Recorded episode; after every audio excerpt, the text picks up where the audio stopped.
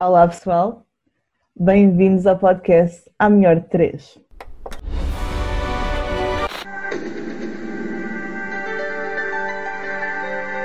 You teach him to watch television. Got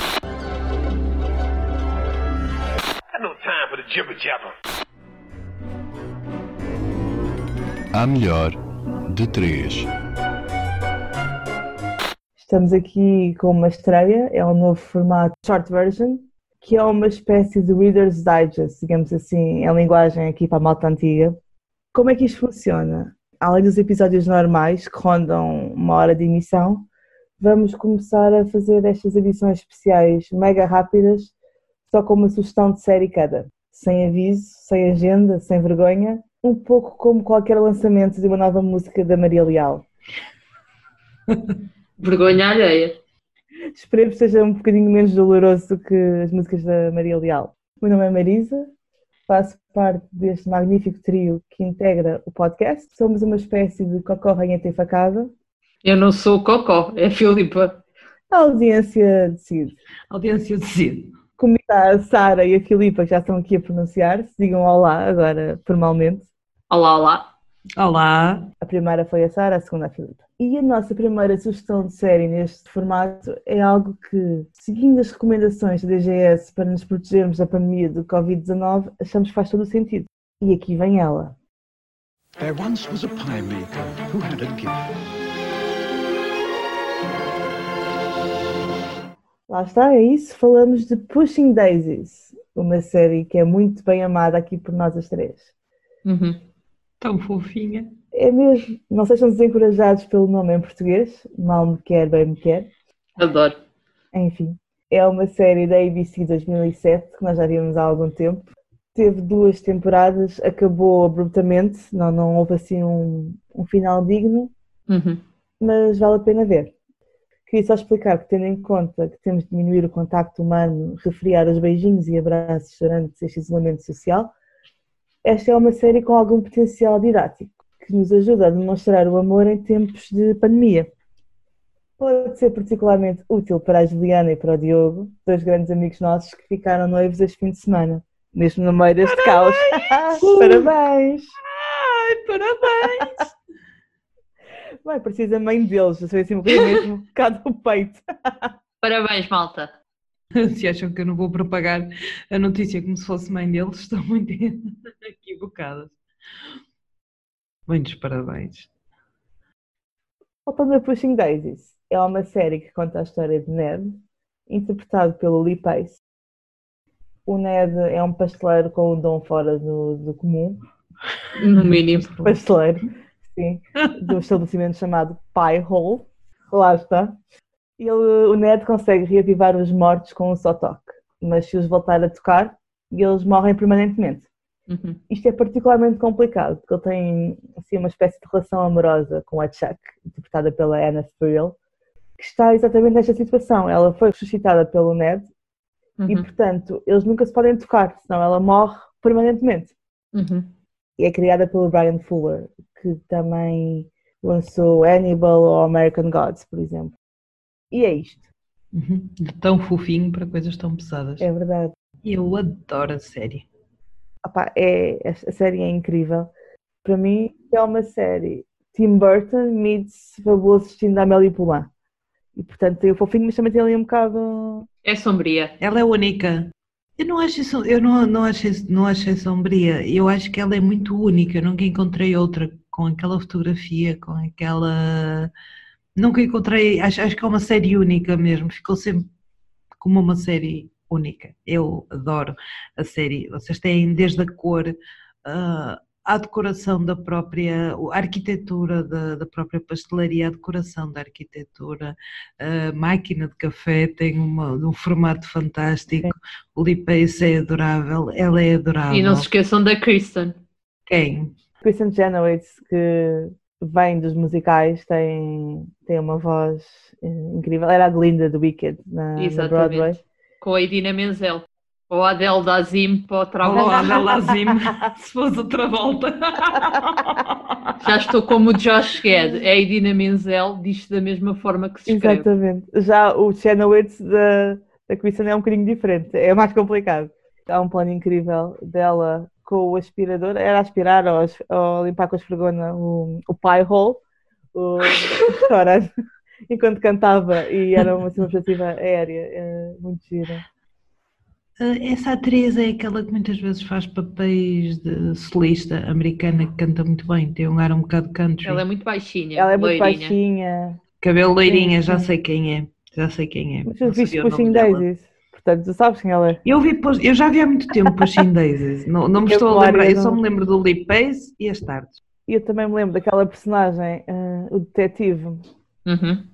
Que tinha um Uhum. fascínio incrível por aqueles livros pop-up, que tu abres as páginas e, e fica em 3D. Sim, Uhum. Era, era tudo Sim. tão amoroso. era querido. A coisa mais parecida com que eu me lembro, tu mencionaste Tim Burton, eh, não é dele, mas é a Series of Unfortunate Events. Uhum. Ah, não a série, mas a. O Mas o filme. Sim. Lembra-me um bocado isso, do como é que o mundano pode se tornar tão mágico e fantástico. E depois não há cá beijinhos e abraços e sexo e nada, é assim uma coisa muito, muito, muito proper. Para toda a família. Muito, muito limpa. E quando queres dar um beijinho tens que usar o quê? Ainda te lembras? Plástico. Papel, papel uh, Película aderente. Eu sou uma, uma grande fã do Brian Fuller. Aliás, eu fui ver Hannibal por causa dele. Eu já tinha visto Wonderwall, Uhum. pelo menos parte da, da série. Já tinha visto Dead Like Me, que entretanto tem passado também nos TV Cines outra vez. Sim, sim, sim. Eu gosto muito do estilo dele. É um, é um estilo muito arrojado, assim, até um pouco louco, entre aspas. Eh, Eu gosto muito dele. Eh, Gostei muito dele em Pushing Daisies. Quando vi o fim, fiquei desolada, porque queria muito uma continuação da, da história. Eu sei que houve uma altura em que eles tentaram fazer um filme e lançaram várias campanhas a tentarem reunir os meios monetários para fazerem o filme. Isso nunca avançou. Duvido muito. Só sendo que agora se tornasse tipo uma série icónica de repente, é que teria uma continuação, mas não estou a ver. Não, não estou a ver o Lee Pace a alinhar. Falou-se muito numa cómic que basicamente implicaria, não sei se uma chuvada no, no cemitério. Sei que sem querer o Ned eh, iria tocar Uhum. em muitos corpos e depois tinhas ali um problema, problema grave. Até porque havia aqui um twist, cada vez que ele trazia à vida alguém que já tinha morrido, Uhum. outra pessoa ou outro ser teria que Uhum. morrer. A lógica das energias, sim, do equilíbrio. vida. Queria-vos só dizer que em 2013, Pushing Daisies foi votado uma das 60 séries que foi cancelada cedo demais. E dois anos depois, a Esquire fez assim um- uma espécie de torneio Uhum. de que séries é que mereceriam um reboot. E Pushing Daisies foi o mais votado. Era, era um pouco o parente fofinho da família.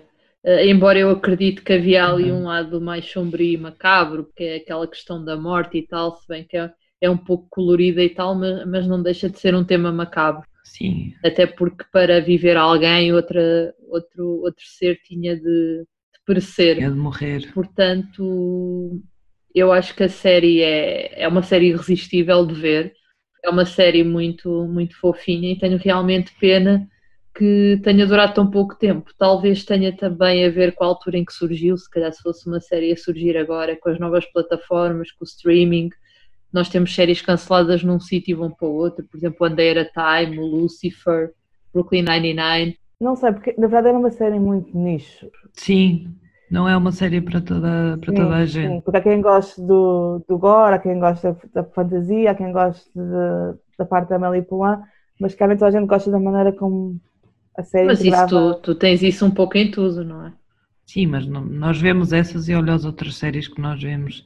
Eh, Se calhar também ficou no coração porque durou apenas duas temporadas. Será que se tivesse estendido muito não teríamos ficado com. N- nunca saberemos. Eh, E é por isso que ficou cristalizado. Mais do que três temporadas seria sempre demasiado, porque não, não há muito que tu possas fazer Mas é ali que em torno havia do, do imensas- argumento. imensas linhas para fechar. eh, Sim, exatamente. acabou. Não que isso fosse motivo a quem esteja a ouvir de ver a série, porque acho que vale a pena por si, mas Sim. depois ficámos com muitas linhas, eles tentaram fechar à pressa algumas dessas, dessas histórias por, por resolver, mas ficou muita coisa em aberto ainda. Exatamente.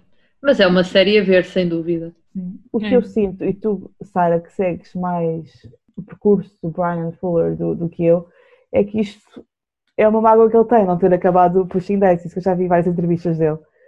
E ele acaba sempre a falar do mesmo, gostava de dar um final uh, a Pushing gostava de voltar a este, a este universo.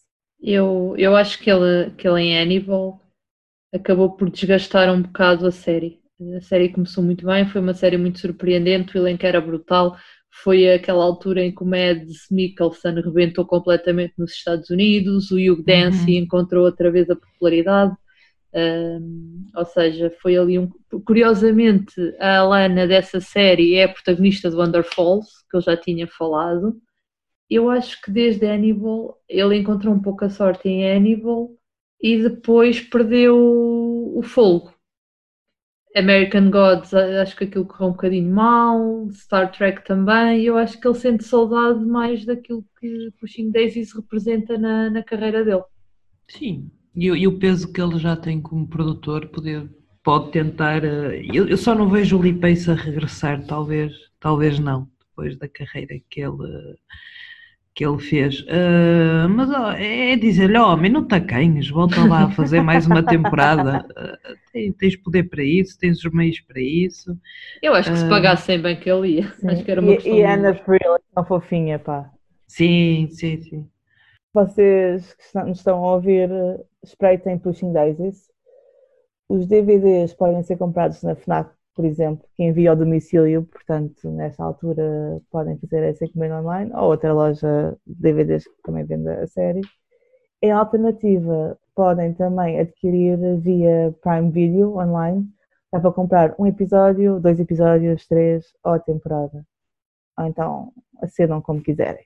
Nós vamos partilhar eh, o piloto nas nossas redes sociais. Uhum. Nós somos boas pessoas. Mas não nos responsabilizamos se alguém deitar aquilo abaixo.